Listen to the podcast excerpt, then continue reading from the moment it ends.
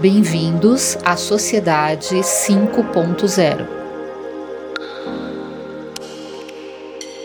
Olá, eu sou Davi Pereira. E eu sou Douglas Taube. Bem-vindo ao episódio 13 da Sociedade 5.0, um podcast para refletirmos sobre como usar as tecnologias que temos hoje a serviço do bem e em prol do bem-estar do ser humano. E vamos para a pauta de hoje.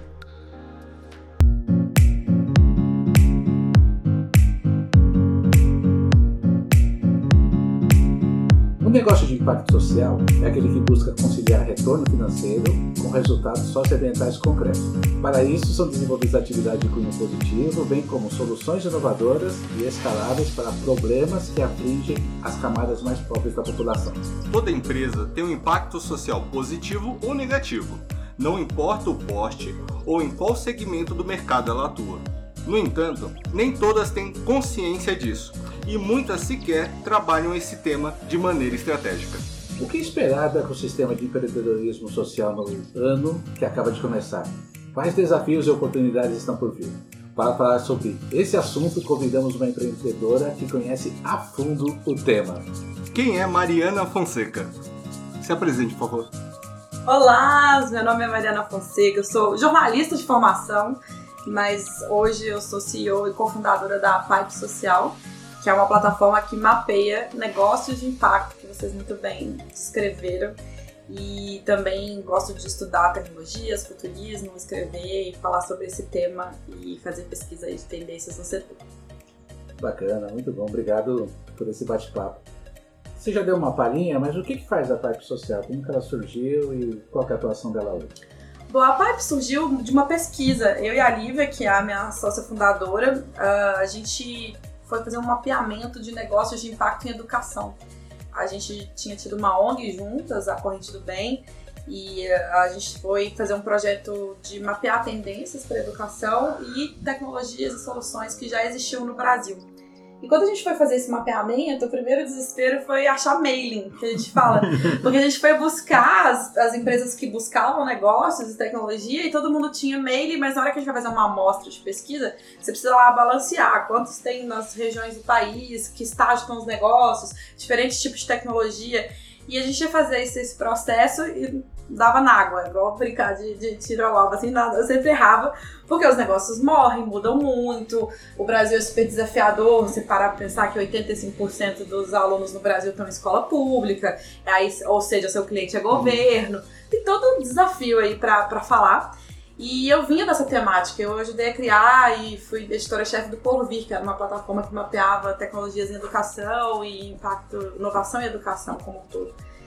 E aí a gente sentiu que tinha um desafio de onde estão esses negócios e como que a gente acompanha esses negócios, porque esses mailings morriam muito. Então a gente abriu uma plataforma para mapear negócios de impacto. Bacana. Começamos com a educação e a gente incluiu todos os ODS, que são os Objetivos de Desenvolvimento Sustentável do Milênio, que a ONU ah, levantou essa bandeira e que na PAIP a gente resume em seis, tá? Para ser uhum. mais fácil, que é saúde, educação, tecnologias verdes, que aí vai incluir água, energia, resíduos, cidadania regional ou que as pessoas, inclusive as pessoas com deficiência, todo esse universo de tecnologias e soluções, e as fintechs para a base da pirâmide, e tá faltando, ah, cidades, mobilidade urbana uhum. e habitação. Então, hoje a Pipe tem 4 mil startups na base que fazem soluções para resolver esses problemas, e o que a gente faz é fazer um matching delas, um Tinder desses negócios.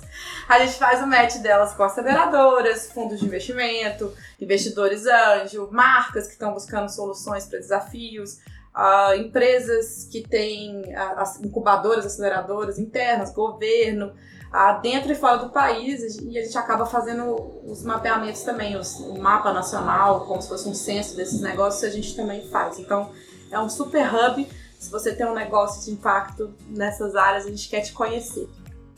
De uma forma resumida, o que são negócios de impacto? Boa. O termo negócio de impacto ele tem vários, várias formas de ser conhecido pelo mundo. Ele, a primeira vez que se conheceu esse termo, se conheceu como negócios sociais, que foi o professor Yunus, que, que fundou a Yunus no mundo inteiro e ficou ganhou o prêmio Nobel por isso, trabalhando com microcrédito, enfim. Ah, ele chama de negócios sociais, que são esses negócios que têm como visão resolver problemas sociais e ambientais e não só uh, ser sustentável financeiramente.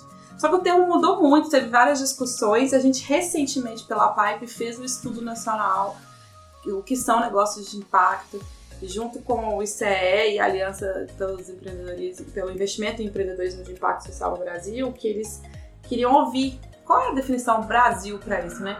E, de uma forma bem resumida, a gente chegou a. São negócios que têm o foco em produtos e serviços e tem uma lógica financeira de negócio, mas eles também têm que, no seu core business, no seu dia a dia, resolver um problema social e ambiental. Isso por quê? Porque tem um degradê aí. Tem uma turma do, do, do terceiro setor que trabalha com resolvendo problema social, mas não necessariamente eles, eles têm sustentabilidade financeira ou um modelo de negócio. E por outro lado, tem as grandes uhum. empresas que todas elas hoje têm uma área de responsabilidade social, mas o, o social ou o ambiental não está no core business delas. Então, a gente é o 2,5, que está entre esses dois setores, o setor 2 e o 3. Ah, bacana. Maria, você já falou um pouquinho, e no site da Pipe Social, ouvintes, aqui no link do nosso episódio tem o endereço. É, a gente pode ver que tem uma gama muito interessante aí de projetos, de iniciativas. Acho que seria legal a gente, pelo menos, dar um exemplo de cada uma dessas iniciativas que você mencionou. Por exemplo, cidadania. O, que, que a Pipe tem no, no radar aí, ou como startup do seu Tinder que você mencionou? Ah, maravilhoso, tem bastante coisa. Cidadania é uma área que o Brasil cresceu muito, né? Assim, não, não só por o movimento de a gente se aproximar do governo nos últimos anos, que a gente está falando mais de política, então surgiram ah, várias plataformas de transparência de dados que estão usando blockchain para fazer é, exatamente esse acompanhar esse, essa cadeia e ter mais transparência de, de recursos, de dados, uhum. de informação, enfim, tem muita coisa legal de participação cidadã. Mas tem uma coisa, coisas bem óbvias que o Brasil é pioneiro, a gente fala pouco, que são as, por exemplo, as tecnologias para a inclusão de pessoas com deficiência. Então você tem cases como o Rentalk, que hoje é uma super startup no Brasil, case que faz a inclusão de pessoas com, com pessoas cegas ou qualquer tipo de, de, dificuldade de acessar a tecnologia, tipo um computador, um smartphone, um iPad, qualquer coisa do tipo. E tem outras versões. A gente tem a Biblioteca Acessível, por exemplo, que é uma versão do empreendedor Hyde, que é muito próximo também, que está no, no, Nordeste. Ele fez um mouse que lê braille, então você pode Nossa, qualquer site que você acesse, você sabe uh, falar braille, ler braille, na verdade. Você consegue ler com o mouse. Então, assim, tem muita inovação na, na, nesse setor. Tem plataformas para qualquer site ser inclusive para pessoas que têm dificuldade de, de ouvir. Dessa da Ania tem muita coisa. É outro segmento interessante seria educação. Quais exemplos você poderia trazer? Assim? A educação foi o que foi o carro-chefe do mercado de impacto por muito tempo, né? Assim, é, quase todo o Instituto Fundação no Brasil de alguma forma impacta em educação. A gente é um problema estrutural. Então tem muita solução, assim. É, tem desde plataformas super conhecidas, como a Geek, que é uma plataforma adaptativa que usa essa coisa de, de, de machine learning, aí, uhum. adaptação de. Posso falar com de tecnologia, a gente pode falar.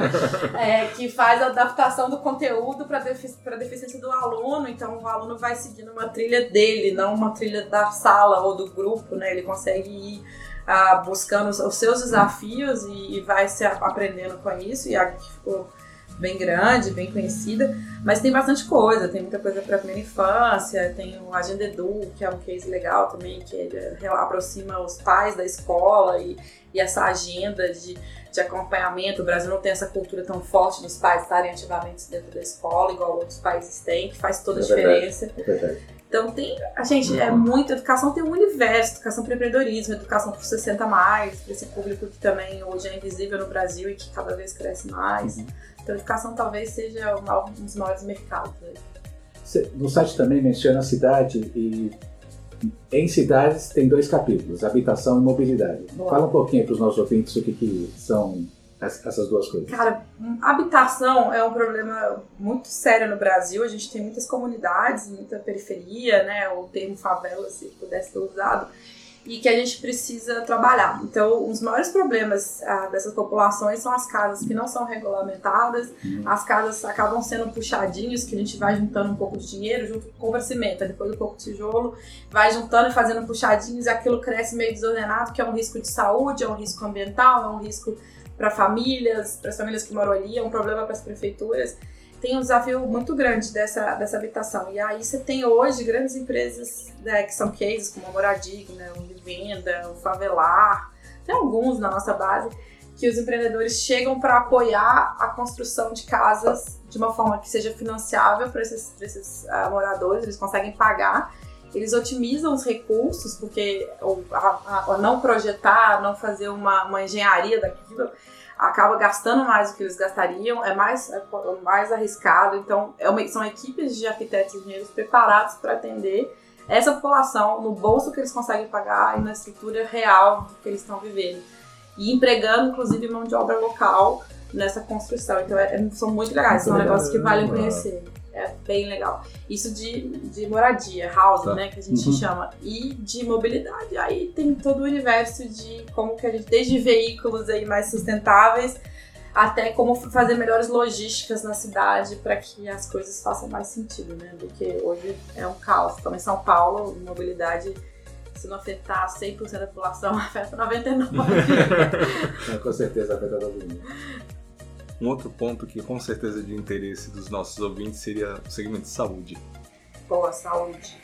Então, saúde, Brasil é, tem muita pesquisa né, acadêmica e muita pesquisa. A gente vê muito conteúdo sendo produzido, produzido nas universidades que não necessariamente vira negócio. Ou isso vira uma tese ou doutorado uhum. de alguém, a, a, alguma grande indústria acaba consumindo aquilo e poucos viram negócio. Então a gente hoje tem um desafio muito grande de fomentar para que essas tecnologias que saem, saiam da academia para o mercado, especialmente se elas forem de impacto social e ambiental, com a nossa defesa, né? E aí, é, tem muita pesquisa incrível em saúde no Brasil. Eu estava falando há poucos minutos sobre isso com, com alguns empreendedores, que desde você melhorar as logísticas de saúde, acesso à saúde de qualidade, que parecem simples, mas é, com tecnologias ficam mais simples ainda, mas, não, mas são um problema. A gente tem empreendedor na base da PAI, por exemplo, que apoia via telemedicina problemas locais. O Nordeste do país tem déficit de pessoas para dar laudo de radiografia. Por quê? Porque eles estão concentrados no Sudeste. Uhum. E a, estão aqui. Então, especialmente em algumas áreas mais técnicas, no caso radiografia, neuro, neurocientistas, tem algumas áreas que é super difícil achar médico. Então, hoje, antigamente, essas, as pessoas faziam uma radiografia lá no Nordeste, isso vinha para cá, para o Sudeste, alguém laudava, devolvia, isso tudo impresso, físico, né? Hoje você tem muita startup que faz só essa conexão de tele via telemedicina para que o laudo possa ser feito aqui, o custo é mais baixo, gasta assim, muito pouco tempo naquele médico e você consegue levar a medicina de qualidade numa rapidez para qualquer lugar do Brasil. E isso acontece não só no Brasil, mas como o mundo, assim. Então, na área de medicina, o universo de telemedicina tem crescido muito, apesar de várias questões de regulação. Mas também tem muita coisa incrível. A gente tem a, o Epistemic, por exemplo, que me veio na cabeça agora, que são as pesquisadoras fizeram uma, um, um chip para prever é, quando você tem ataque de epilepsia. E aí eles conseguem adiantar 20 minutos antes do ataque que a pessoa vai estar tá chegando nesse lugar, se ela usar o chip.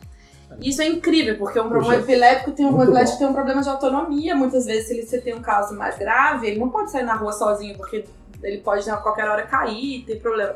Se ele tem ali um alerta 20 minutos antes, ele tem tempo para se organizar e avisar as pessoas e tá, e tá acompanhado, ele ganha autonomia e qualidade de vida. Isso é uma produção brasileira que tá aí rodando. Então tem. Ai, gente, muita coisa legal. Nossa, eu tô apaixonado pelos temas aqui. E tem um tema que eu vi no site, que esse, com certeza, tem muito ouvinte apaixonado aí também Tecnologias verdes. Cara, esse é o maior tema da base hoje. O Brasil cresceu muito. Eu não sei se a gente chegou a alcançar os empreendedores com mais. Eles se reconheceram como negócio de impacto nos últimos anos, porque eu não acho que eles não existiam. Eu acho que tem uma questão de comunicação, é cheio de termo novo, cheio de palavra nova. E às vezes a pessoa está ali há 10, 20 anos criando uma solução que ela nem sabe que é uma solução de impacto. Então todo mundo é bem-vindo. Mas o último mapa para cá, a gente viu um volume muito crescente de tecnologias verdes. É, a gente é case mundo na parte de resíduos, por exemplo, de materiais que possam ser reutilizáveis, reuso de, de materiais plástico, embalagem. Ah, e em floresta, floresta em pé, a gente tem muita tecnologia na Amazônia, a gente está começando agora o mapeamento Mata Atlântica. É, o Brasil tem muita coisa inovadora na forma como extrai a borracha da seringueira e como gera renda local para as famílias para que elas não precisam derrubar as árvores, manter a árvore em pé, gerando uhum. renda com a feirinha, tirando o estado da seringueira além do processo todo de logística de barco, logística de materiais, a forma como você trabalha borracha, a gente tem um encalchados na plataforma que faz uma, as, as havaianas, né, como se fossem havaianas ou chinelos de uhum. borracha de, de, de, de seringueira com uma tecnologia completamente específica de uso. Tem o pessoal da, das proteínas de grilo e toda a gestão de, de, de, de animais tem painel solar, todo o universo de energia solar que no Brasil é muito rico, tem plasma para limpeza de água. É, enfim, é o universo. É porque, é, é, porque tem muita coisa, né? Vai de agro a floresta, a água, a uhum. energia, a ar. Então, talvez seja também a maior base, porque tem uma diversidade de tecnologia muito grande também. Você citou um termo, mapa. A Pipe Social possui algum tipo de mapa desses negócios de impacto no Brasil? Ou algo que permita que investidores que buscam apoiar iniciativas como impacto social positivo, encontrar tais empreendedores sociais? A, gente, a plataforma em si é uma, um espaço de busca, mas a gente deixa público cerca de 20% dos dados que eles nos fornecem, porque tem dados sensíveis, dados financeiros, dados de equipes, CNPJs, etc., que não ficam públicos. Mas a gente faz é, a cada dois anos um mapa de negócios de impacto do país que é como se fosse um censo do setor. A gente não chama de censo porque a gente não sabe se exauriu a amostra ainda, porque uhum. o tamanho dessa amostra a gente não tem certeza. E a gente faz um mapeamento para entender um pouco o estágio que esses negócios estão, qual o nível de desenvolvimento das tecnologias, que tipo de tecnologias eles estão olhando, qual é o perfil desse empreendedor, onde ele está, se ele fatura, se ele não fatura, se ele já captou investimento, não captou investimento. Então a gente faz esse mapa ele fica público na Pipe, você entra lá, pipe.social barra produtos, você vai ter todos os nossos estudos, a gente tem uma área só de estudos, e o mapa sai a cada dois anos, a gente lançou o último em 2019, e a ideia é começar a produzir o 2021 no final desse ano, a gente começa com esse mapeamento, são quatro, cinco meses de campo para levantar esses dados. E a gente faz os setoriais, então se você quiser buscar um mapa de clima, ah, eu quero saber como estão os negócios de clima no Brasil, a gente tem lá na base, a gente já fez o mapa da Amazônia, a gente. Eu falei que a gente vai fazer o da mapa Atlântica, mas a gente também faz esses de educação, fizemos o de longevidade, de negócios para longevidade. A gente também escolhe algumas temáticas que a gente acha que precisam ser vistas e ouvidas e vai a campo fazer esses levantamentos. Então tem muito estudo ali na, nesse bloco. E para os investidores, mais recentemente, a gente lançou o mapa, na verdade é a gente lançou o, o scoring dos investimentos de impacto, que é um, a gente fez uma entrevista com todos os investidores, quase todos os investidores de impacto do Brasil, entrevistou os negócios que foram investidos por eles e entrevistou negócios que potencialmente poderiam ser investidos para chegar em quais são os KPIs, quais são as métricas que fazem o negócio ser uh, interessante para o investidor de impacto no país. A gente chegou a 22 métricas e foi falando para os empreendedores um pouco é, o que, que eles precisam melhorar, onde que eles precisam performar para captar mais investimento, porque tem muito recurso no Brasil chegando para investir na área de impacto social ambiental, uhum. mas os negócios ainda são early stage, são negócios novos, então eles ainda estão começando a performar para captar tanto recurso. Então, existe um gap aí que a gente, nesse Vale da Morte que a gente precisa fomentar. vale da Morte é o termo de startup, né? Assim, mas pra gente, que a gente precisa fomentar que esses negócios é, fiquem mais fortes para receber esses tickets. Então a gente fez esse estudo com muito carinho e está apostando que ele vai ajudar os empreendedores. Você é uma pessoa que viaja bastante, conhece empreendedores de outros países. Comparando a maturidade do empreendedor social aqui no Brasil com outros países, você diria que a gente está melhor, pior, igual?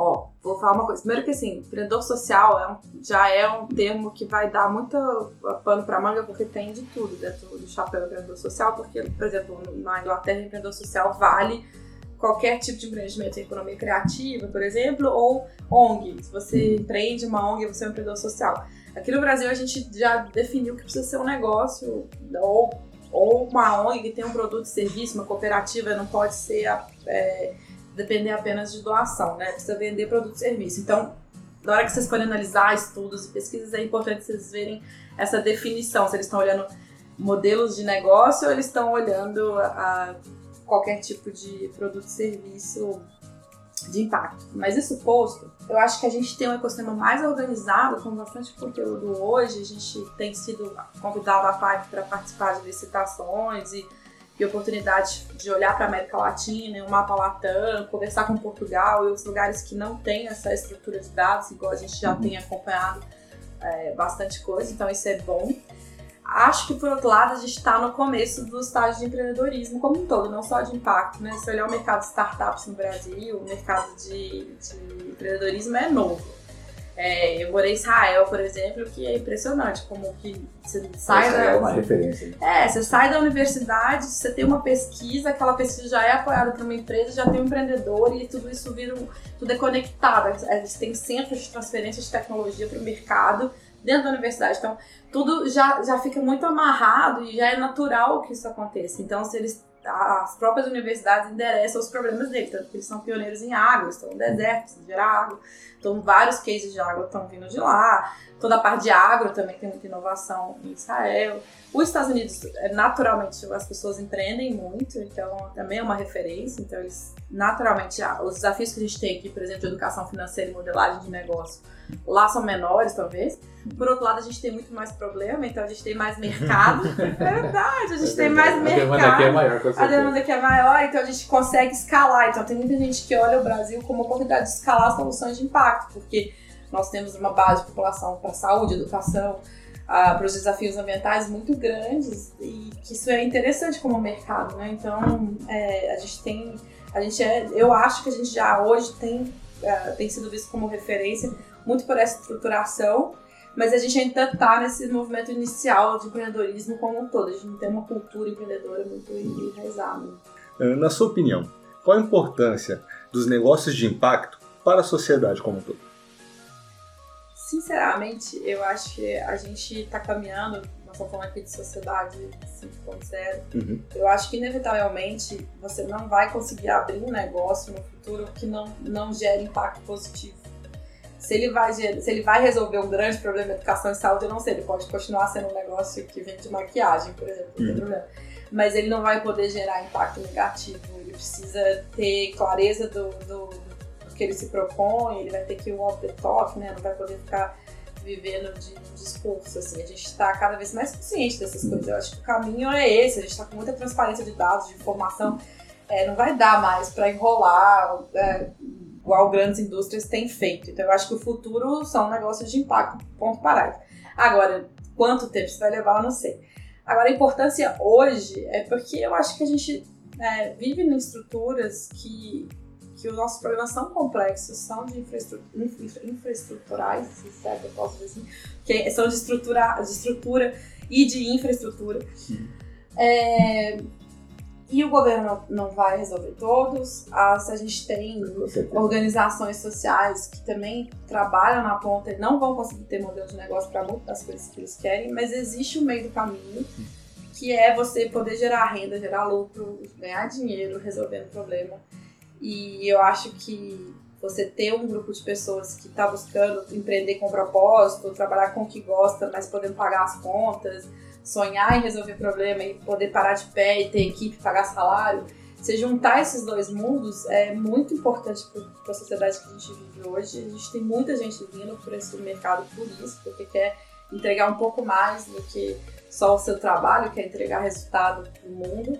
E isso é muito importante. Então, eu acho que hoje eles estão resolvendo problemas que muitas pessoas não vão conseguir resolver ou não querem resolver e estão trazendo inovação para setores que às vezes tinham dificuldade de inovar. Porque quando eu falo de negócio, falo de tecnologia e falo de impacto, eu junto mundos que nem sempre se conversam. O cara que uhum. entende muito do problema, com o cara que é pesquisador técnico, que sabe muito da tecnologia, com o investidor, o cara que sabe muito de dinheiro de negócio. Quando esses três conversam, eu brinco que é o melhor cenário para os negócios de impacto, é você ter a expertise do problema, a expertise do business, com uma solução tecnológica que é escalável, que é viável, que tem que está acompanhando tendências. Se a gente junta os três, é quase imbatível. Assim. A gente escuta muito dos investidores é, de impacto que eles falaram, gente, o futuro não é que impacto vai ser uma opção.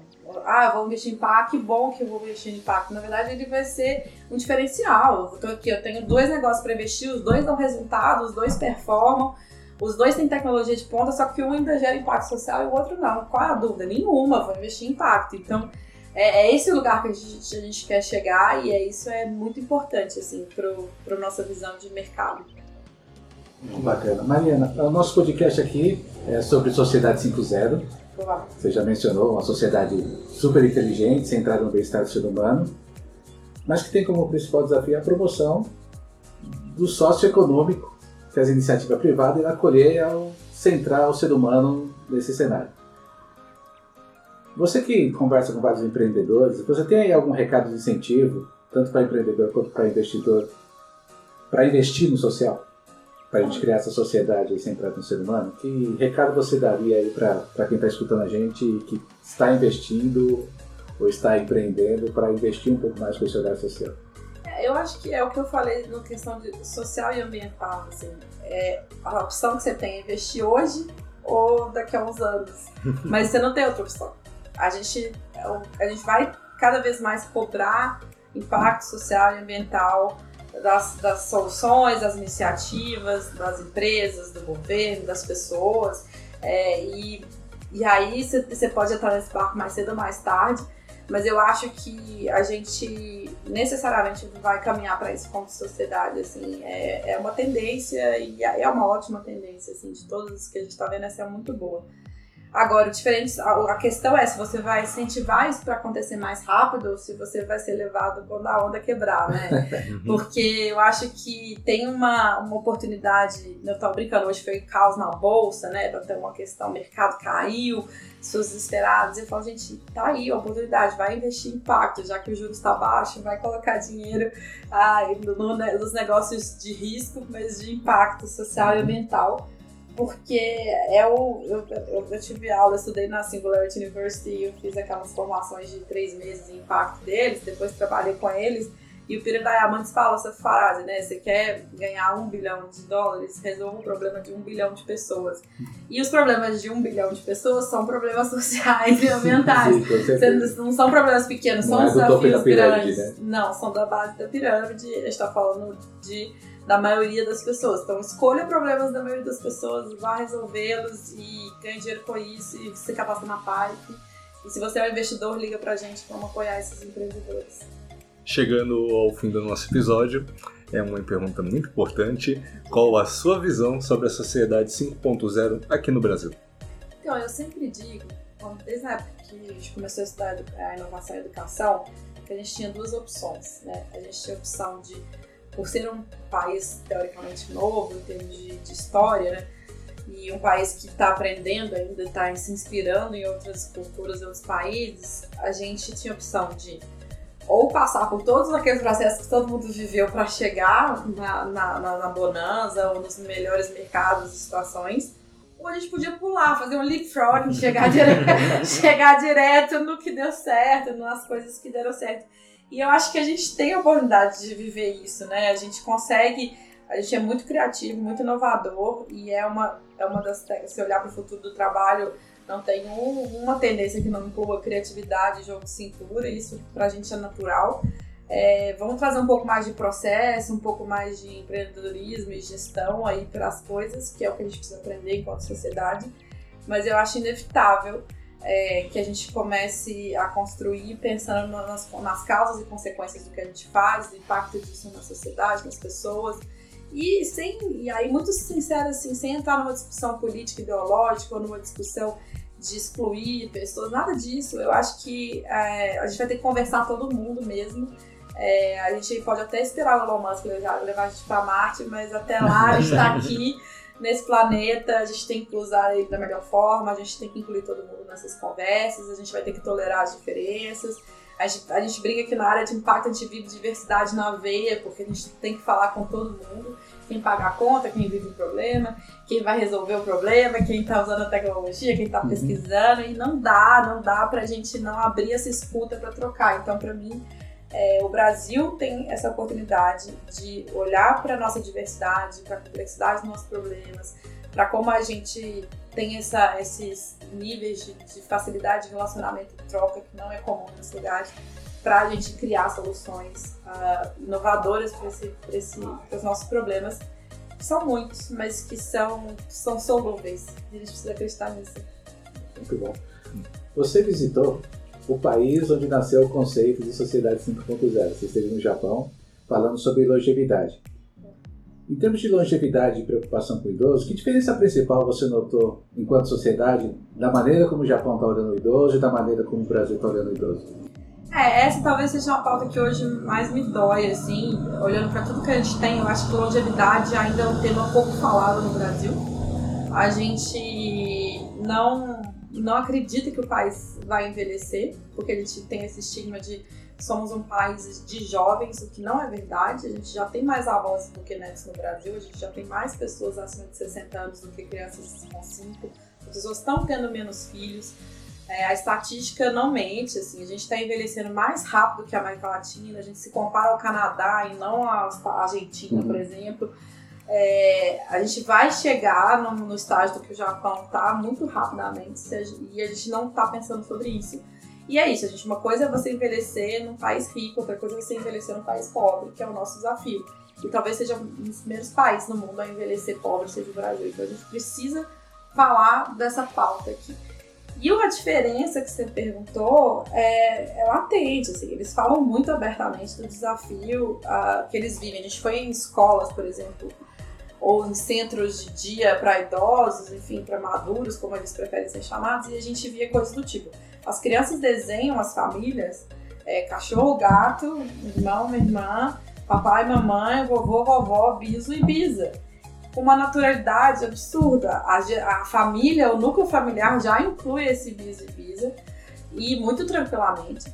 E o mercado de trabalho já tem um déficit absurdo de pessoas jovens para trabalhar em alguns setores, tanto que o que a gente mais viu de tecnologia foi exoesqueleto para poder ter força no corpo, sustentação para fazer coisas que o, o corpo jovem faria.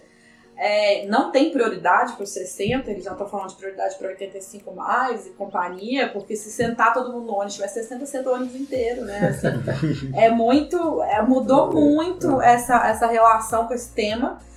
E, e, eles discutem na universidade como fazer, por exemplo, a previdência, que é um problema seríssimo. A gente está aqui discutindo três anos para cá, dois anos para lá, e lá, simplesmente, a conta não fecha mesmo de previdência. O governo não vai conseguir bancar a vida de tantas pessoas mais velhas. E tem um problema social que o Brasil já vive, e a gente fala pouco, que são o que a gente chama de geração sanduíche que você tem. O que é uma geração ah, sanduíche? geração sanduíche, muito bom. São pessoas que a gente tem mais de falar dos milênios, geração Y, uhul, todo mundo fala disso. Mas a realidade é que a gente está envelhecendo. O futuro é velho, não jovem para todo mundo. A gente vai viver mais, né? Se você pegar lá os futuristas, nem precisa ser o Albert Debray lá falando que a gente vai viver mil anos, pode ser a turma da Europa ali que já está dizendo que as pessoas que, que vão viver 200 anos já nasceram em alguns países, já é comum. Uma pessoa mais velha no mundo tinha 124 anos. Não é? Não precisa ser pira de futurista, não vão achar que eu sou louca só. Mas é, essa questão que gerou um problema que é, eu, na nossa, nosso imaginário coletivo, digamos assim, a gente escutava das pessoas que, ah, eu vou aposentar, vou juntar um dinheirinho e morar na praia, fazer mais nada mas isso com 60 anos, a flor da pele jovem, produtivo, pensante. Ninguém aguenta ficar na praia 50 anos. Não precisa ficar 5, né? ficar 50 anos. Isso é verdade. A gente estava discutindo ontem no evento Beleza Pura sobre mulheres e longevidade, que foi dito da mulher, e a gente estava discutindo que a parte fértil da mulher, os 25 anos de fertilidade, vai ser o menor período da vida que a maior parte da vida vai ser vivida pós-menopausa. E a gente continua falando das mulheres férteis, filho e corpo de violão e tal. E se você olhar para a estatística pura, a gente está errando em tudo. E o problema social que isso gera é que essas pessoas de 60 e poucos hoje geralmente têm os pais vivos. E os filhos estão se divorciando, voltando para casa, estão com os netos. Então ele banca uma conta que ele não se preparou para bancar. Ele paga as contas dos filhos, dos netos, ele ainda apoia, ainda é referência para a família mais nova do que ele e ainda mantém também um pai e uma mãe que estão vivos e que ele também de certa forma sustenta ou que vai pagar um plano de saúde, ou um lugar para essa pessoa ficar, ou alguém para cuidar, ou a gestão da casa, coisas básicas. Então isso tem um problema na, na pizza financeira dessas pessoas, quanto obviamente mais baixa renda pior, que não foi, elas não se prepararam. A gente estava falando de educação financeira, na longevidade, então isso virou um super problema, porque ninguém se preparou para viver 40, 50 anos na aposentadoria. E o mercado de trabalho no Brasil ainda é cruel, depois dos 45, 50, as pessoas começam a te tirar das empresas porque você fica caro, porque a lei trabalhista é, também te encarece, tem vários fatores. E aí você ou empreende, a gente, pela nossa pesquisa, a gente falou com 2.500 pessoas no Brasil acima de 55 anos. É uma pesquisa inédita, ninguém nunca tinha feito. Porque ninguém recebe esse briefing de olhar para esse público. Uhum. E eles falaram, a gente vai empreender, 33% quer empreender. Por que eu quero empreender? Porque, primeiro, preciso pagar minhas contas, e segundo, que não tem produto e serviço para mim. Porque as marcas, todo mundo olha para os jovens. E eu tô aqui vivendo, querendo consumir. É um mercado de um trilhão de reais no Brasil. Pessoas que consomem acima dos 55. E que eles não olham, que a gente não fala dele. E aí é super interessante, assim, como é por puro pra mim, tá? É por puro preconceito, é por puro desinformação. Porque se você parar como cientista de pesquisa de tecnologia, vocês são pesquisadores, jornalista. Olha o dado. O dado é, a gente já tem pessoas mais velhas. Se eu, eu chego em qualquer empresa que a gente vai falar, fala, qual é a porcentagem dos seus clientes 60 mais? Eles não sabem. Aí liga dois, três dias depois pra Laila, que é a nossa sócia do Hype. Ah, nossa, 20% da minha base, 30% da minha base. Eles nunca fizeram uma ação, um serviço, um produto pensando nessas pessoas porque a gente ignora. E você imagina quando eu falo de assim, saúde, educação, mobilidade urbana, habitação, isso tudo é mais problema chegando se a gente não endereçar a longevidade como uma questão boa, porque a gente está vivendo mais, mas também com os desafios de viver mais, que é o que o Jovem faz por bem.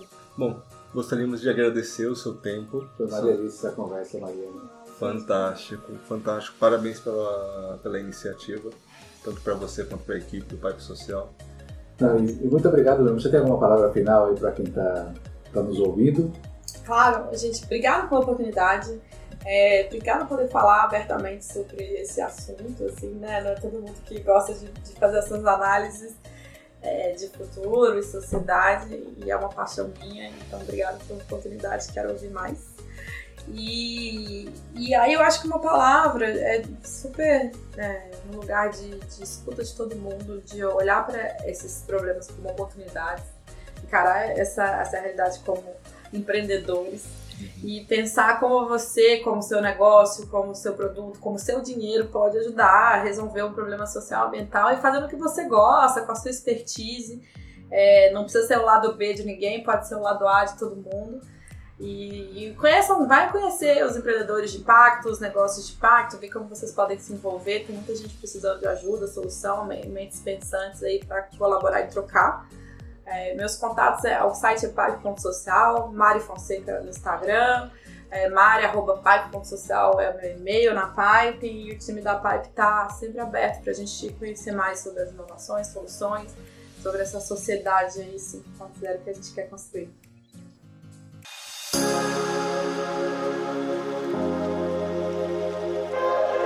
E este foi o episódio 13 do nosso podcast. Compartilhe sua opinião ou sugira o tema que você quer ouvir através do e-mail contato sociedade50.com.br. Junte-se ao nosso grupo no Telegram e compartilhe conosco as suas opiniões. Procure Sociedade 5.0 no Telegram ou acesse o link na descrição desse episódio. Se você quiser apoiar esse projeto, criamos uma campanha no site Apoia-se. Você poderá apoiar esse projeto através de uma contribuição mensal a partir de um real no endereço apoia.se barra Sociedade 50. Você também pode apoiar o nosso podcast compartilhando esse episódio com seus amigos, colegas de trabalho ou familiares. Se você nos ouve através do iTunes, não deixe de nos avaliar com 5 estrelas. Até o próximo episódio, pessoal. Até mais.